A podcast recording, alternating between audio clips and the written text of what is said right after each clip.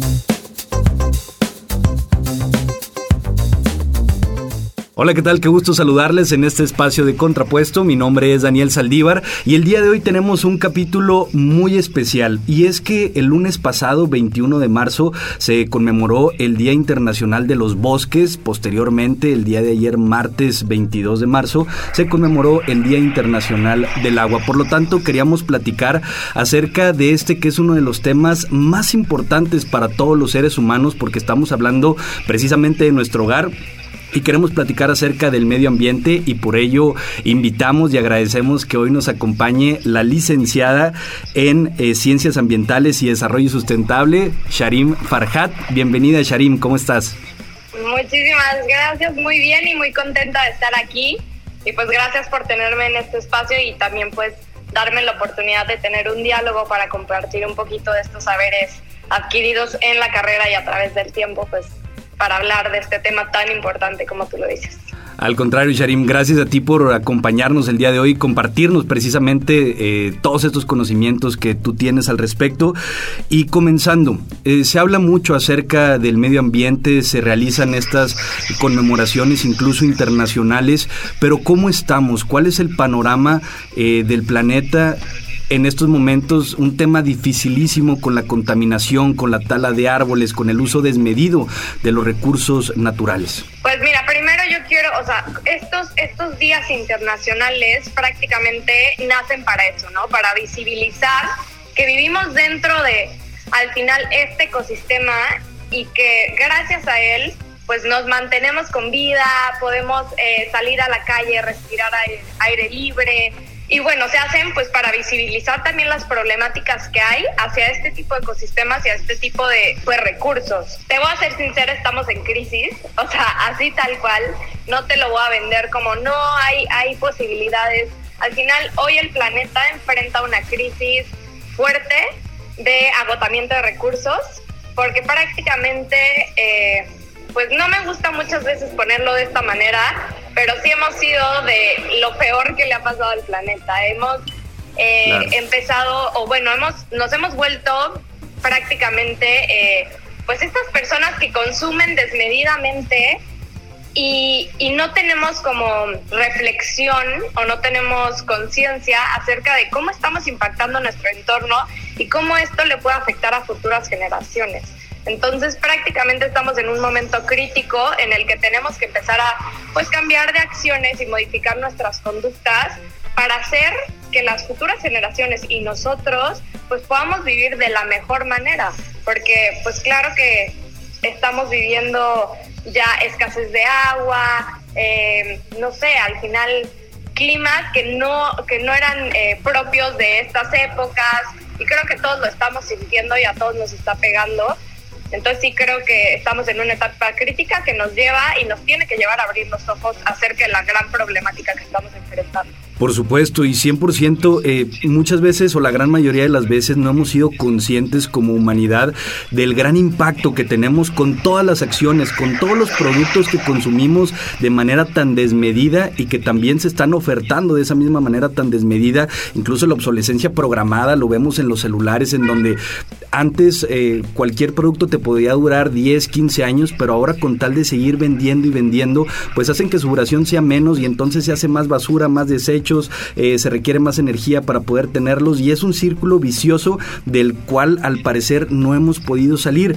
Pero entonces aquí, Sharim, ¿qué clase de acciones crees que hagan falta tanto de nosotros como sociedad en el día a día, pero también por parte de las entidades gubernamentales para poder controlar un poco más eh, toda esta situación que tenemos? Yo siempre he creído, se oferta lo que demandamos, ¿no? Y de la manera en la que demandamos. Entonces, algo que tenemos que modificar como sociedad, sí o sí, es nuestro patrón de consumo. Dejar de consumir a través de estas necesidades creadas y ver en realidad las necesidades que tenemos que son inmediatas, como por ejemplo la comida, el agua, o sea, cosas que nos mantienen vivos y no tanto por esta superficialidad que nos ha vendido el mercado como necesidad, ¿no? Que si no te ves bien, entonces no entras en este, en este mundo, no eres parte de este mundo.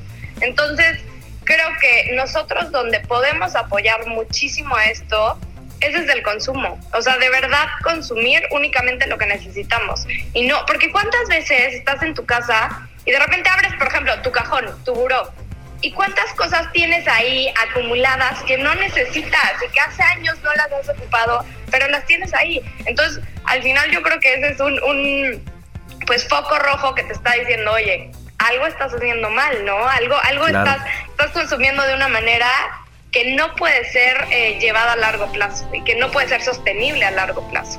Entonces, también pequeñas acciones, grandes cambios. O sea, desde que no te eches el concierto en la regadera cantando horas o, ay, no, que me voy a relajar cinco horas. No, a ver, un baño express de cinco minutos se ha, se ha demostrado que es más. En esa media hora que se echan las personas, lo que menos hacen es bañarse, o sea, de estar tirados en la regadera sin hacer nada, y lo que necesitan es cinco minutos para tallarte el cuerpo, no sé qué, y vámonos, ¿sabes? También la forma en la que consumimos los alimentos. Eh, estamos desperdiciando muchísimos, creo que son como 100 mil, 100, mil millones de toneladas em, de, de desperdicios anuales en todo el mundo de comida. Entonces ahí te das cuenta que también estamos consumiendo en el súper como si se fuera a acabar el mundo, cuando en realidad no te das cuenta qué es lo que estás consumiendo en tu casa o qué es realmente lo que necesitas en tu casa. Este, y bueno, yo creo que también como sociedad, en donde podemos entrar es en exigir y en no quitar el dedo del renglón hacia em, pues estas grandes corporativas y también el gobierno para exigir que, que regulen estos, estos eh, consumos excesivos que tienen también las empresas. Porque si bien nosotros como sociedad generamos mucha contaminación, yo creo que no es equiparable a lo que a lo que produce una empresa que está consumiendo todo el tiempo electricidad, que está generando muchos gases de efecto invernadero, que está generando muchísimos desperdicios. Em, yo creo que sí, en México al menos tienen que tener mucho más fuertes eh, su estructura de regulaciones para hacerle a estas empresas, pues al final pagar por los daños, ¿sabes? O, o hacer su proceso de una manera mucho más limpia y que no afecte a tantos porque al final estamos viendo problemas de contaminación en ríos impresionantes por descargas de empresas o las grandes transnacionales que vienen estos hoteles a las playas y echan todos sus desechos al mar. Entonces ahí como sociedad tenemos que estar bien fuertes para hacerles saber que nos interesa y que al final no queremos que nuestro ambiente se vea deteriorado por intereses económicos. Y en cuanto a la parte de, del gobierno, pues eso, tener eh, pues mano dura. Claro. En cuanto, en cuanto a pues todos estos permisos que dan para la explotación de nuestros recursos. ¿No? O sea, hay que claro. pues es que estamos viendo problemas en todo México. En Chiapas, ¿cuántas manifestaciones no hay porque el gobierno ha dado concesiones para explotar pozos de agua inmensos en Veracruz. al final es un tema que se habla en México, pero que no se le da la importancia pues porque nos quieren pues como poner una cortina de humo para que no sea un tema tan poderoso y que la gente no se revele, ¿sabes? Claro, por supuesto. Sí, 100%. Ahí es donde tiene que entrar. Y es que hay muchísimos intereses, lo mencionabas hace unos momentos, económicos, políticos, de poder, en donde pues las grandes corporaciones, estamos hablando de que se van a embolsar miles de millones de dólares con muchas de esas transacciones que se hacen. Entonces, pues para ellos, con la corrupción también que impera en nuestro país, es lamentablemente sencillo poder realizar algunas excepciones, si así lo quisiéramos llamar, porque pues hay legislación, se supone que está regulada se supone que todo está bien establecido para que no pasen esta clase de situaciones, pero lo vemos también en, las playas, en estos eh, centros que se supone que están protegidos y de repente llegan eh, hoteles gigantes y se instalan y terminan con la flora y la fauna. ¿Por qué? Pues porque algún político en algún momento dio ese permiso, seguramente a cambio de un beneficio también económico. Pero sí tendríamos que profundizar porque al final de cuentas es nuestro hogar, es nuestra casa y va a llegar un punto en donde no va a haber vuelta hacia atrás. Este es el momento de poder tener esas pequeñas acciones que puedan generar esos grandes cambios que también nos comentabas y precisamente eh, sobre, sobre estos pequeños cambios aquí en México y en varias partes del mundo se se realizó una acción que es el cambio de horario, el, horario de verano y el horario de invierno, que se adelanta una hora o se retrasa una hora. Esto decían en parte como una medida para aprovechar más el sol y con esto disminuir el, el tiempo energético. ¿Lo ves como una medida viable? Porque estamos viendo que algunos países incluso ya están dejando esta medida a un lado. En México todavía está vigente, pero también ya hay algunos políticos que se están pronunciando a favor de quitarlo.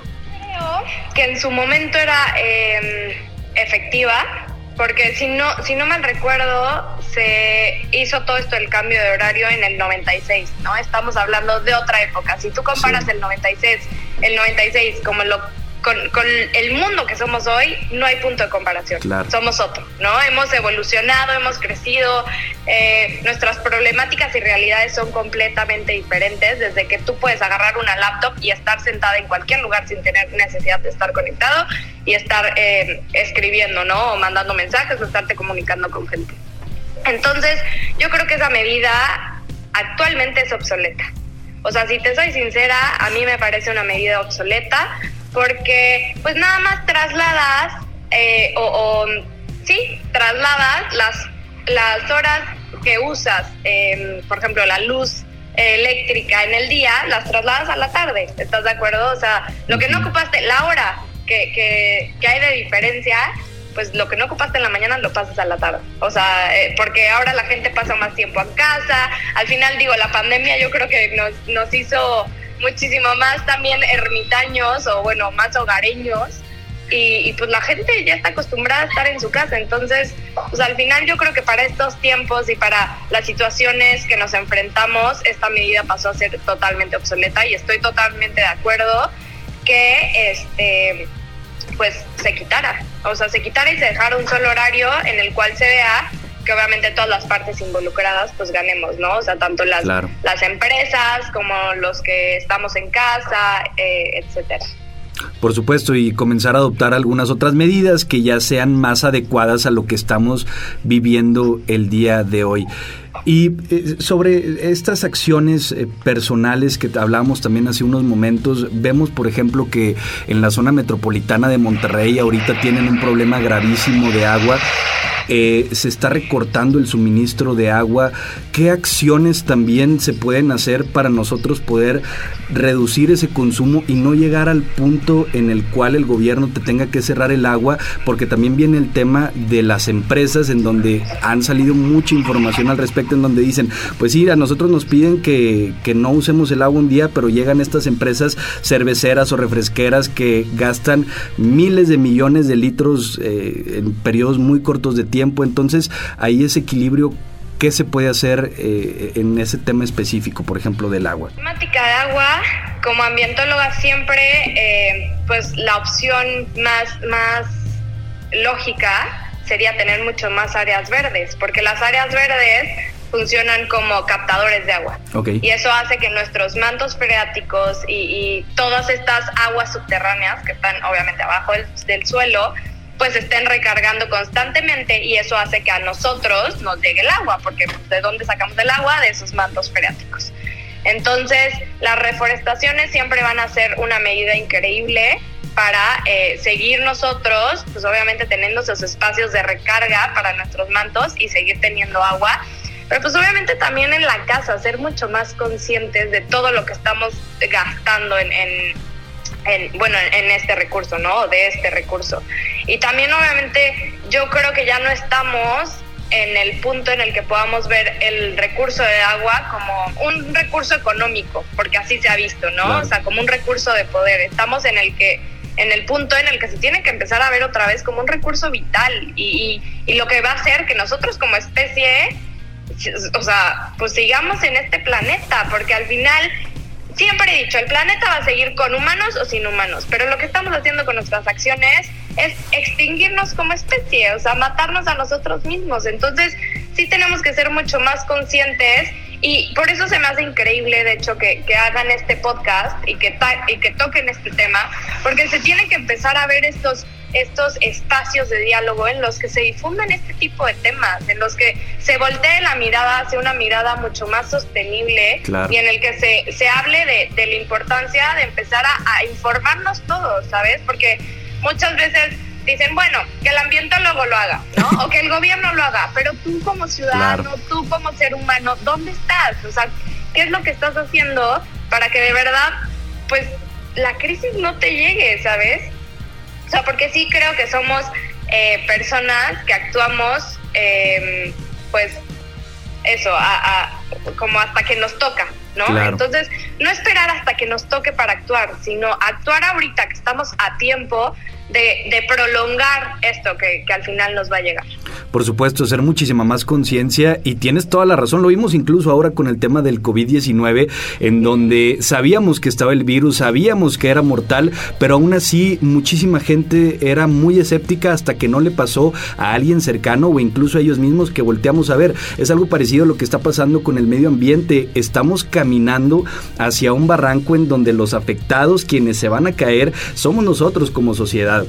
Somos nosotros como seres humanos, el planeta se va a regenerar, ha pasado por muchísimas otras cosas eh, mucho antes de los humanos y seguramente va a seguir mucho después de nosotros, pero nosotros como especie cuidar lo que tenemos, cuidar estos recursos eh, tan bonitos que tenemos y aprovecharlos y hacer armonía con ellos y no seguir abusando de esta manera como lo hemos hecho.